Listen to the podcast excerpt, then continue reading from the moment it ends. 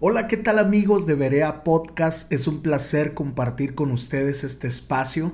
Agradezco a Carlos por la oportunidad y quiero compartir con ustedes este tema que se llama Seamos puente para otros.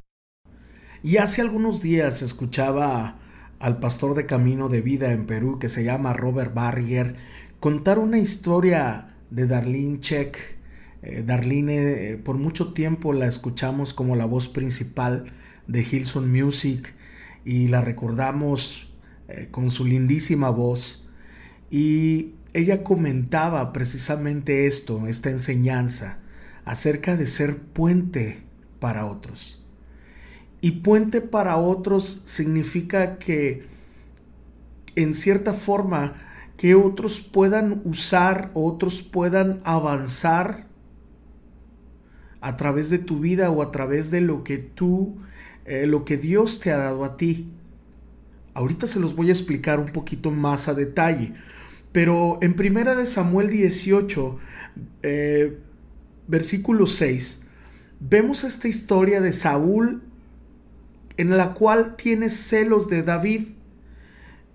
Dice así el versículo número 6, aconteció que cuando volvían ellos, cuando David volvió de matar al filisteo, salieron las mujeres de todas las ciudades de Israel cantando y danzando para recibir al rey Saúl con panderos, con cánticos de alegría y con instrumentos de música, y cantaban las mujeres que danzaban y decían, Saúl hirió a sus miles y David a sus diez miles. Esta historia donde Saúl, er, er, aquí eh, David acababa de derrotar a Goliat, había una efusividad, un ánimo, una alegría en el pueblo de Israel por esta gran victoria. Y cómo David había matado a ese gigante. Y era tanta la emoción y tanto el orgullo de todo el pueblo por ver que un joven como David había podido vencer este gran problema que tenía el pueblo. El pueblo había estado en temor, y vino un joven lleno del Espíritu Santo de Dios para cambiar, para darle un rumbo distinto a la historia, para ir en contra de toda lógica. David tumbó a, Goliat. Y Saúl, que era el rey, el hombre aparentemente más importante del pueblo, el rey, tenía celos de este joven que estaba lleno de la presencia de Dios. Y veo que hoy en día este es un gran problema en muchos líderes y pastores que se sienten intimidados, que se sienten igual que Saúl al ver que eh, que gente de su equipo, que líderes de su equipo empiezan a avanzar, empiezan a ser reconocidos por la iglesia, empiezan a ver que Dios los usa en gran manera y empiezan a sentir celos en su corazón. Aquí podemos ver un punto muy importante y es que tanto en Saúl como en todos estos líderes y pastores que tienen celos de su equipo, de, su gente que trabaja con ellos y que Dios los empieza a levantar, a usar y empiezan a ser reconocidos por los demás, yo creo que aquí hay una gran falta de identidad como pastores y líderes.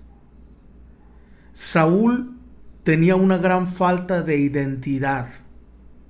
No se daba cuenta que él era el rey no se daba cuenta, no sabía quién era él. Una persona que es insegura, una persona que está viendo que tiene celos, no tiene una identidad, no tiene una seguridad de quién es él. Y Saúl, siendo el rey, no tenía por qué tener estos celos a David. Hoy en día yo me pongo a pensar lo que oraba hace algunos años y yo le decía a Dios, Señor, permíteme levantarte un ejército de jóvenes que estén apasionados, que te amen, que te glorifiquen, que te exalten. Y mi misión, mi objetivo dentro de la iglesia es poder compartir lo que Dios me ha dado a los que Dios ha puesto a mi cargo.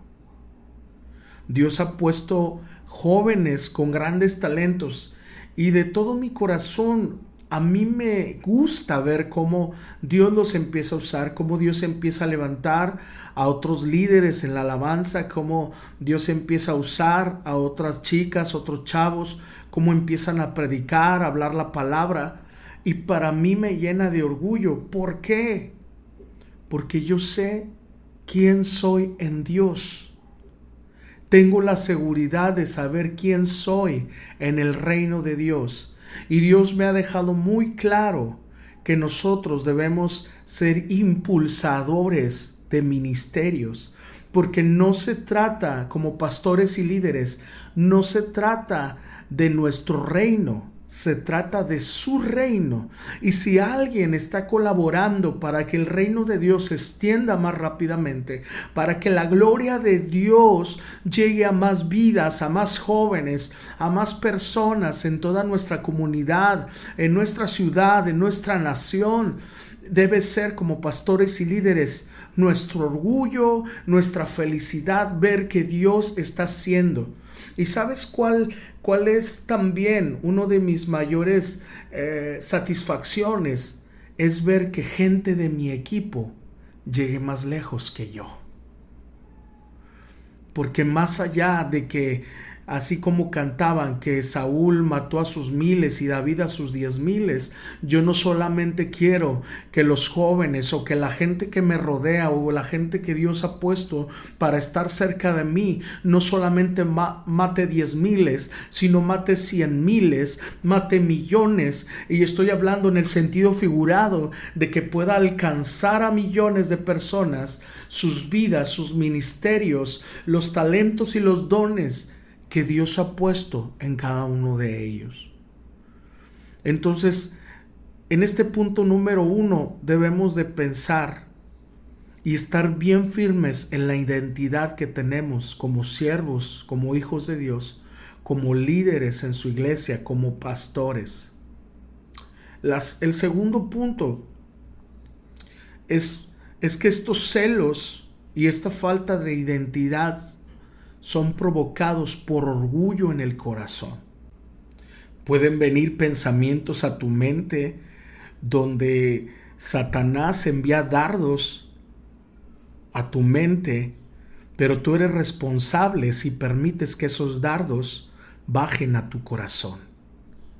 Porque Satanás está señalando, diciendo, mira, cómo Dios está usando aquel, lo está usando más que tú la gente ya empieza a hablar y a decir, wow, mira cómo predica, mira cómo eh, lleva a cabo su liderazgo, mira lo que está haciendo, mira cuánta gente está alcanzando. ¿Y tú?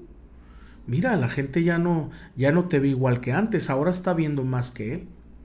Pero nosotros, con esta identidad que tenemos como hijo de Dios, con este, con un corazón eh, humilde, tenemos que rechazar todo dardo de, orgullo que quiera venir a nuestra vida. No debemos permitir que bajen a nuestro corazón. Tenemos que bloquear todo orgullo.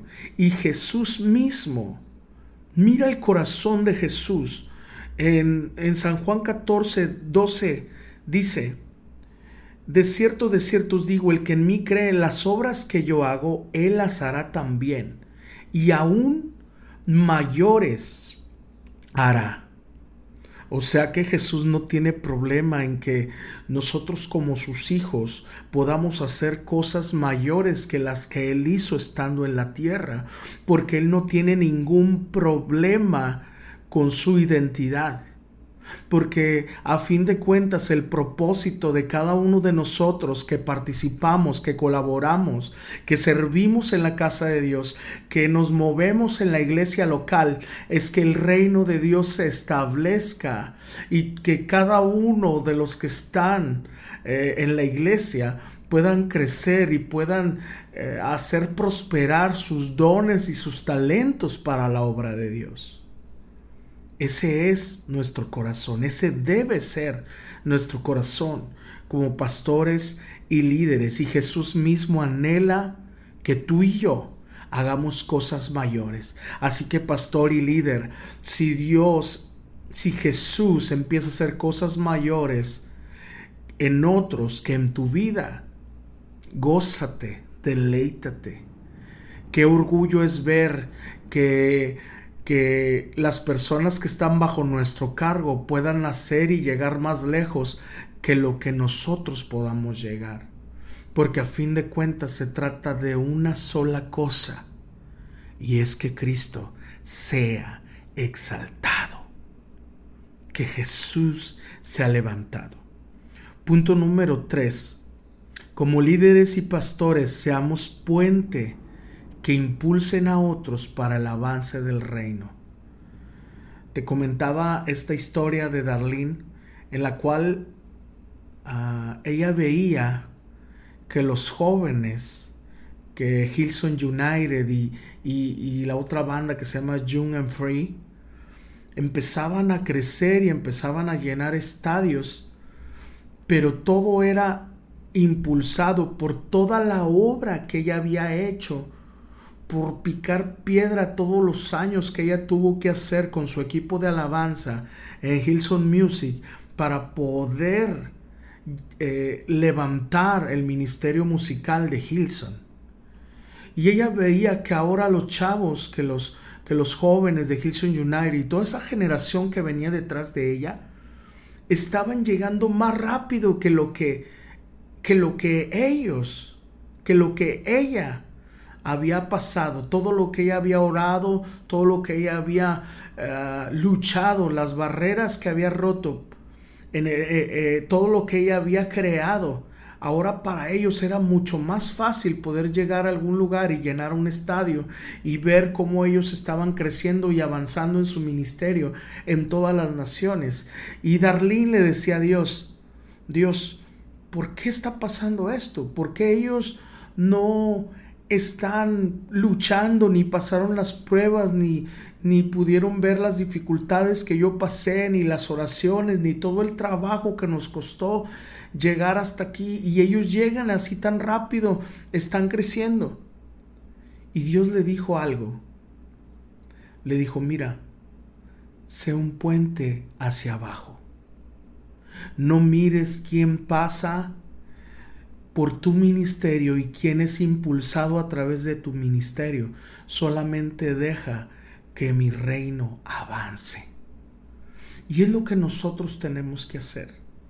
Tenemos que ser puentes que impulsen los ministerios, que impulsen líderes, que generen nuevos ministerios de alabanza, que generen nuevos evangelistas, que generen eh, siervos y pastores, que abran iglesias, no de cientos, no de miles, si se puede de muchos, de cientos de miles, sin importar lo que ellos pueda, puedan pasar si tú para llegar donde has estado has, sufrido, has pagado el precio y Dios de repente llega un joven a tu iglesia, lo bautiza con su Espíritu Santo y lo empieza a usar en milagros y empieza a hacer campañas, gloria a Dios por eso.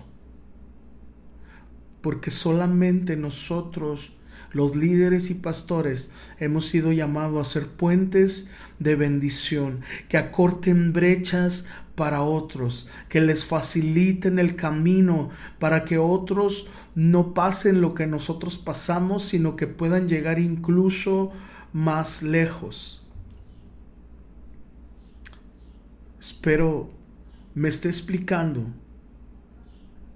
Y cuando Saúl vio que la gente cantaba. El versículo 8 dice, y se enojó Saúl en gran manera y le desagradó este dicho y dijo, a David dieron diez miles y a mí miles, no le falta más que el reino. Y desde aquel día Saúl no miró con buenos ojos a David. Aconteció al otro día que un espíritu malo de parte de Dios tomó a Saúl y él desvariaba en medio de la casa. Fíjate bien la consecuencia de no ser un puente para otros, de no tener una identidad, de no tener un corazón humilde. El orgullo y los celos abrieron la puerta para que un espíritu malo viniera sobre Saúl. No permitas abrir esa puerta en tu corazón y en lugar de ser bendición e impulso para tus pastores, para tus líderes, para la gente que está a tu cargo, en lugar de ser bendición e impulso, vayas a ser un freno, vayas a ser un ancla que estanca ministerios y que solamente provoca que se estanque el reino de Dios. Recuerda, tú como pastor no eres dueño de las ovejas.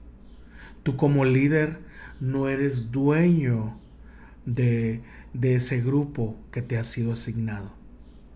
Nosotros estamos para cuidar lo que es de Dios. Cuidemos lo que es de Dios.